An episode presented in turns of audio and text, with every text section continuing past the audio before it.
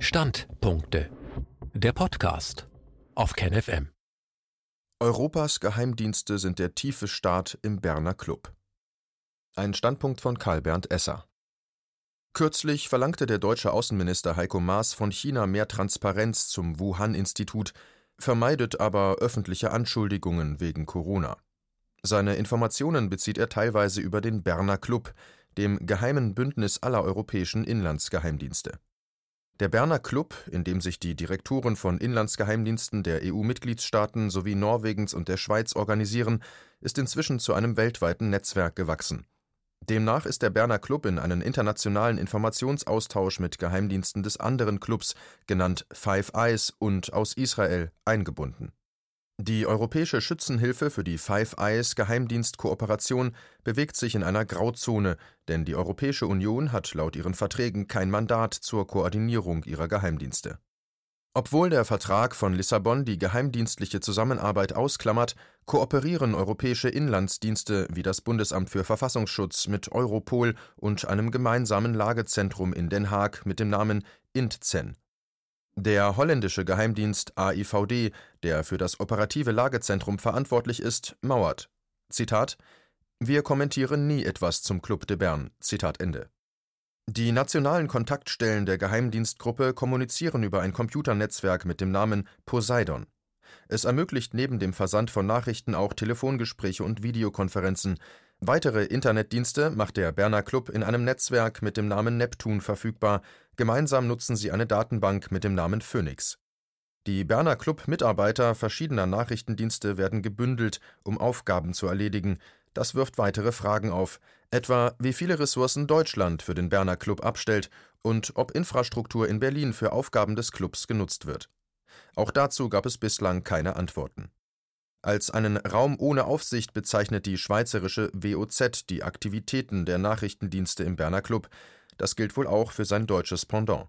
Es gibt weder eine gesetzliche Legitimierung für die Aktivitäten des Berner Clubs, noch haben die Kontrollgremien aus den Mitgliedsstaaten die Möglichkeit, die Datennutzung zu kontrollieren, sagt ein Insider Schon Mitte der 90er Jahre wurde in der Europäischen Union unter dem Titel Infopol im Geheimen die flächendeckende Überwachung der Kommunikationsnetze entwickelt. Die Infopol-Papiere basieren auf der Arbeit einer Arbeitsgruppe des FBI und werden von der Arbeitsgruppe K4 Polizeiliche Zusammenarbeit erstellt. Sie wurden am 3. Mai 1999 durch das Europäische Parlament verabschiedet das Enfopol-Grundsatzpapier entspricht zu großen Teilen der deutschen Telekommunikationsüberwachungsverordnung (TKÜV) und sieht Lauschangriffe bei der Satellitenkommunikation, auf das Internet, auf Paging-Dienste, auf Mobil und Festnetztelefone sowie Mobiltelefonkarten vor. Dabei soll ein einfacher Gerichtsbeschluss im Staat des anhörenden Amts ausreichen, um im gesamten Gebiet der Enfopol-Vertragsstaaten zu lauschen, ohne die US-amerikanische NSA durch zusätzliche bilaterale Abkommen wären Abrufe automatisiert und innerhalb weniger Sekunden durchführbar. Der informelle Berner Club wurde 1969 von zunächst neun Geheimdienstchefs gegründet. Schon damals kooperierten die europäischen Dienste mit den israelischen Partnern Shin Bet und Mossad sowie dem US-amerikanischen FBI. Die Vernetzung erfolgte damals über ein Telegrammsystem mit dem Namen Kilowatt Derzeit nehmen 30 Dienste an der Kooperation teil, aus Deutschland etwa das Bundesamt für Verfassungsschutz, aus der Schweiz der Nachrichtendienst des Bundes, aus Österreich das Bundesamt für Verfassungsschutz und Terrorismusbekämpfung. Zahlreiche nichteuropäische Geheimdienste sind an die Netzwerke des Berner Clubs angeschlossen im Verteiler des Kommunikationsnetzes des Berner Clubs mit dem Namen Capriccio für den Austausch über islamischen Extremismus jedenfalls waren vor knapp zehn Jahren neben 27 EU-Diensten sowie den Diensten aus der Schweiz, aufgelistet als Code Nummer 10, und Norwegen mehrere nichteuropäische Geheimdienste in folgender Codenummer Reihenfolge aufgelistet: 06 Mossad, Tel Aviv, 12 CSIS, Ottawa, 19 FBI, Washington 22 ASIO Canberra, 25 NZSIS Wellington, 28 CIA Brüssel und 94 ISA Tel Aviv. Die große Frage ist, ob Informationen, die beispielsweise aus Paris oder Berlin in die Datenbank eingespeist wurden, für illegale Geheimdienstoperationen der USA oder Israels benutzt wurden, etwa für Drohnenangriffe Es gibt nämlich Hinweise, dass die USA für ihren deutschen Stützpunkt Rammstein auf die Daten des Berner Clubs gern zugreifen. Zusammen mit Großbritannien, das mit dem MI5 selbst am Berner Club teilnimmt, bilden weitere vier Staaten wie die USA, Kanada, Neuseeland und Australien den anderen bekannten Geheimdienstbund Five Eyes, der über weitgehende Spionageeinrichtungen verfügt.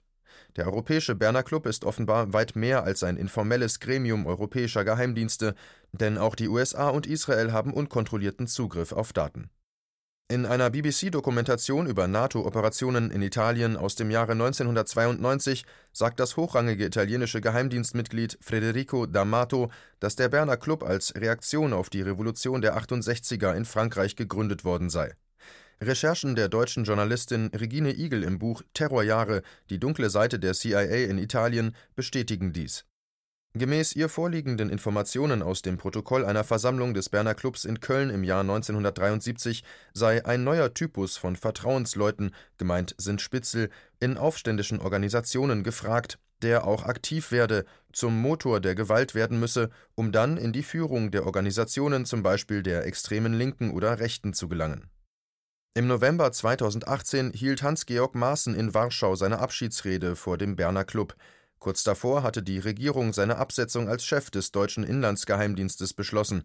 Maaßen hatte die rechtsextremistischen Hetzjagden in Chemnitz im August 2018 öffentlich als gezielte Falschinformation bezeichnet. In seiner Rede wiederholte er diese Äußerung. Mehr noch, er monierte, dass linksradikale Kräfte in der SPD seine Äußerungen instrumentalisiert hätten, um einen Bruch dieser Regierungskoalition zu provozieren die Berner Geheimorganisation ist stets gewachsen, mitsamt einer operativen Plattform in Den Haag, gemeinsamen Operationsteams und einem Informationsaustausch, der bis heute auch nicht-europäische Dienste umfasst. Der Gründer und Chef des US-Geheimdienstes OSS im Zweiten Weltkrieg, Vorläufer der CIA in den USA, der Wall Street-Rechtsanwalt Alan Dulles, operierte auch bis 1946 aus dem beschaulichen Bern und hätte eine wahre Freude an dem Berner Club von heute. Vor wenigen Wochen wurde bekannt, dass die Zuger-Firma Krypto AG in Besitz der Geheimdienste der USA und Deutschlands war und die CIA und der BND die weltweit verkauften Chiffriermaschinen manipuliert hatten.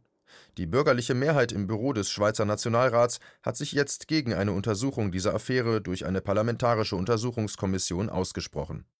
Das ZDF hat exklusiv Unterlagen der CIA mit dem Titel Minerva A History sowie die BND-Ausarbeitung zur Operation Thesaurus Rubicon erhalten da staunt man, dass Mitarbeiter des Fernsehsenders ZDF vom Magazin Frontal 21 von der CIA und vom BND brisante Dokumente einfach so exklusiv zur Veröffentlichung erhalten.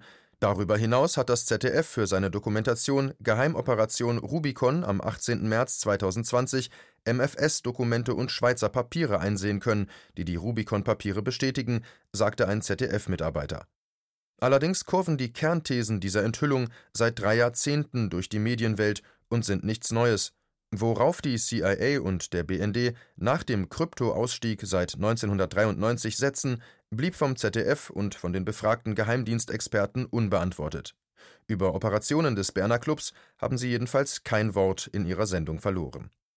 Der tiefe Staat zeigt sich in Europa deutlich durch den illegalen Zusammenschluss aller Inlandgeheimdienste in diesem nicht kontrollierbaren Berner Club. Das ist keine Verschwörungstheorie, das ist leider bittere Realität. Der Berner Club ist die große Blackbox in der europäischen Sicherheitspolitik.